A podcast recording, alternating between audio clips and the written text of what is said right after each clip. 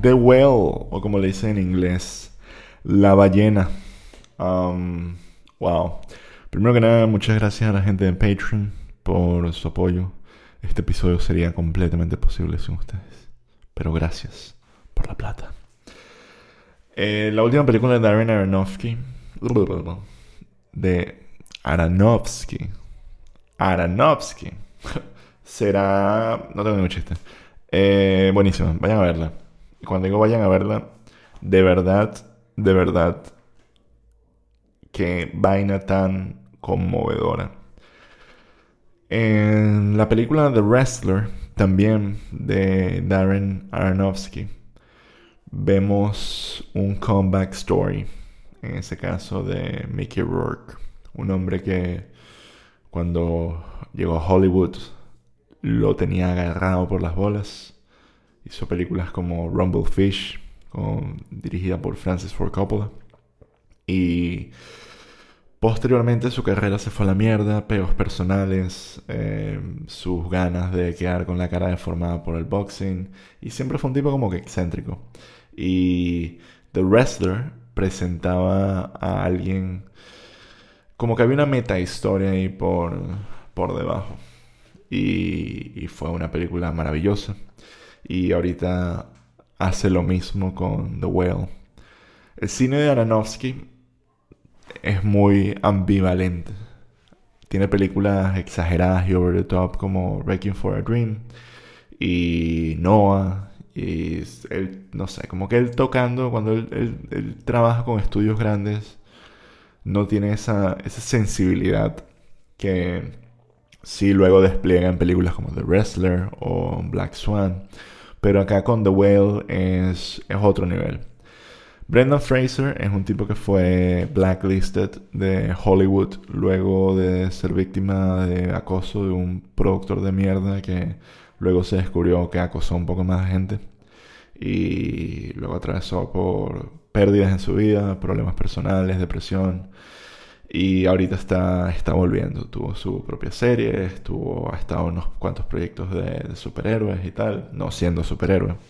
Em, se le ha dado mucha mierda por el cambio en su físico. Y ahorita, pues, el personaje que él encarna, el personaje de, de Charlie, es un personaje con obesidad mórbida. La película no se, la película no se llama The Well eh, por eso. Obviamente es parte de, de todas estas metáforas que están unas pegadas encima de la otra. Pero en el fondo, esta película es y lo voy a poner como que súper claro, es sobre cómo Estados Unidos está dejando morir a sus propios ciudadanos. Es una película de cómo el Estado le está fallando a millones de personas y los está dejando hundirse en su propio odio y los está dejando hundirse en, en su propia depresión y autodestruyéndose. Los americanos se están autodestruyendo. Esa es la moraleja de esta película. Donde vemos a un hombre que es un optimista, que tiene amor por la humanidad, pero la única humanidad por la que él no tiene amor es por la de sí mismo. Es, es una persona que come eh, para...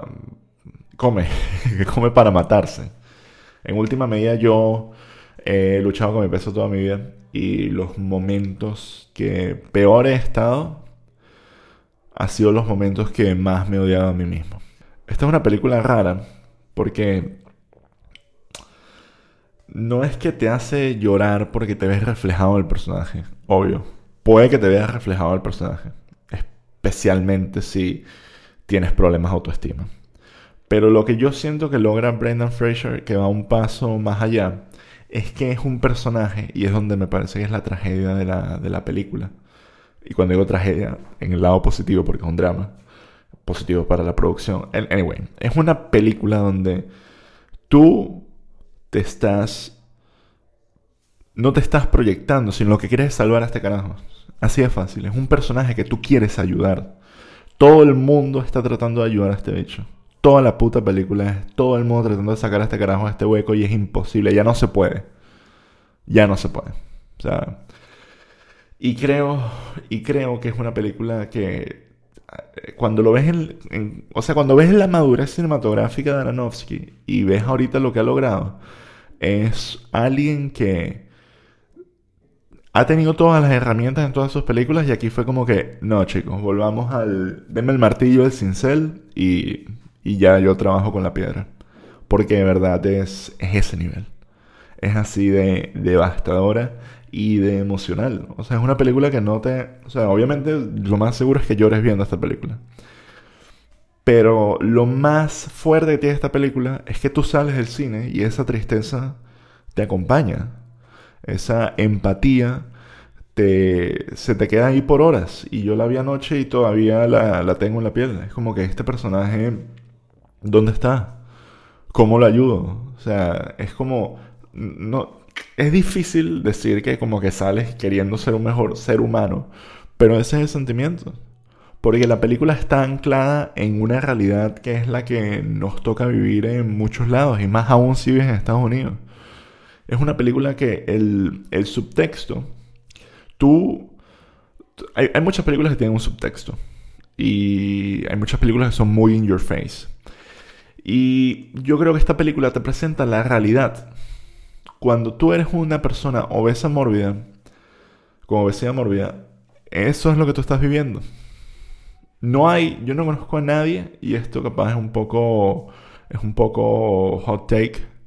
Yo no conozco a nadie que tenga ese nivel de sobrepeso y esté verdaderamente contento con, con eso, o contenta. Y no es una cuestión de body dysmorphia o lo que sea. Es una cuestión de hay cosas con las que nosotros vivimos que son como que el elefante en la habitación, pero el elefante eres tú, porque estás gordo. Y tú sabes todo lo que, lo que te está poniendo gordo. No existe una persona, una sola persona gorda que diga, vale, yo no qué estoy gordo. Porque te acompaña donde quiera que vas. Cada vez que te sientas, cada vez que te vistes, cada vez que cada vez que comes, lo sabes. Y es algo que tú también sabes que tienes que cambiar. Porque te está afectando a ti ahora, te está afectando a ti dentro de, de 20 años y definitivamente va a afectar a toda tu familia si tú no haces nada al respecto. Si tú decides vivir con esta, con, con, con esta condición. Porque al final es una condición y, la razón por la que llegamos ahí es la que explora esta película. En última medida, en primera medida es porque nos odiamos, pero en la otra medida es que de verdad vivimos en una sociedad, we live in a society, que nos odia, que no nos apoya, que no nos da empatía. Y si tú lees ese subtexto en esta película es devastador. Porque es como que hay gente buena que, estamos dejando morir. Y da rachera. Entonces es, es, duro. Es una película muy dura de ver. Y estaba viendo que en los Golden Globes um, Elvis eh, se llevó el premio frente a al personaje de Charlie, frente, frente a Brendan Fraser. Y vaya mierda, vaya mierda, me cago en los premios, marico, me cago en los putos Golden Globes.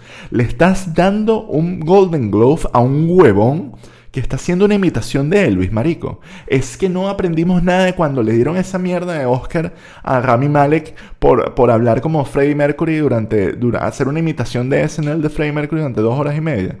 Es que basta, marico, basta. Esto es, es un chiste para la profesión. Yo necesito que si le vas el Oscar a alguien, o un premio, o lo que sea, haya una historia por debajo, haya algo, haya algo emocional, haya un viaje, haya, haya algo que nos esté contando. No que si esto es la historia de Elvis, y el bicho que sí, Elvis left the building. Y de nuevo, la película no es que es una mierda, pero, marico, es un bicho imitando a otro carajo. O sea, that's the best you can do. Lo siento, pero esas adaptaciones a mí me, saben a bola. Y me parece una parodia de, los premios que tengas esta película, que es la esencia de ir al cine, Es la esencia de ir al cine, marico. Es el viaje del héroe en su forma más humana, donde él se está enfrentando en última medida a él mismo, a las consecuencias de sus propias acciones. Y, marico, es un mensaje que más gente tiene que escuchar. Y no me estoy poniendo, ojo, no me estoy poniendo gordofóbico, porque al final el peso de este carajo en la película es y de nuevo, no sé si estos son spoilers. Me saca culo, son spoilers. No sé, esto no es una película de spoilers. Esta película la puedes volver a ver tres veces y no hay ningún momento de como que mierda, el asesino de este bicho. No, esto no es Glass Aquí nadie te está echando chistes ni tratando de sorprenderte. Esto es un viaje. Esto es un viaje emocional que si quieren, si les no han visto la película, pues no vean este video o, o hagan lo que les dé la puta gana. Pero a lo que voy. Estos personajes cuando se enfrentan a sí mismos cuando es cuando más, e, es, cuando una historia más se, se, vuelve potente. Y es el tipo de cosas que tenemos que, que apoyar. Apoyo a Aronofsky, soy Aronofskista de ahora en adelante. Vayan al cine a ver esta película. Y en última medida, quiéranse. O sea, de verdad, no les voy a decir no lleguen a ese punto. Porque es obvio. Pero tratemos de construir una sociedad que gire alrededor del amor y la empatía y, apoyarnos. Porque hay gente que se está hundiendo así, se están muriendo ahogados solos. Y nada, esa es como que la, la reflexión. Y vean The Well, el galés, para lo que no saben inglés.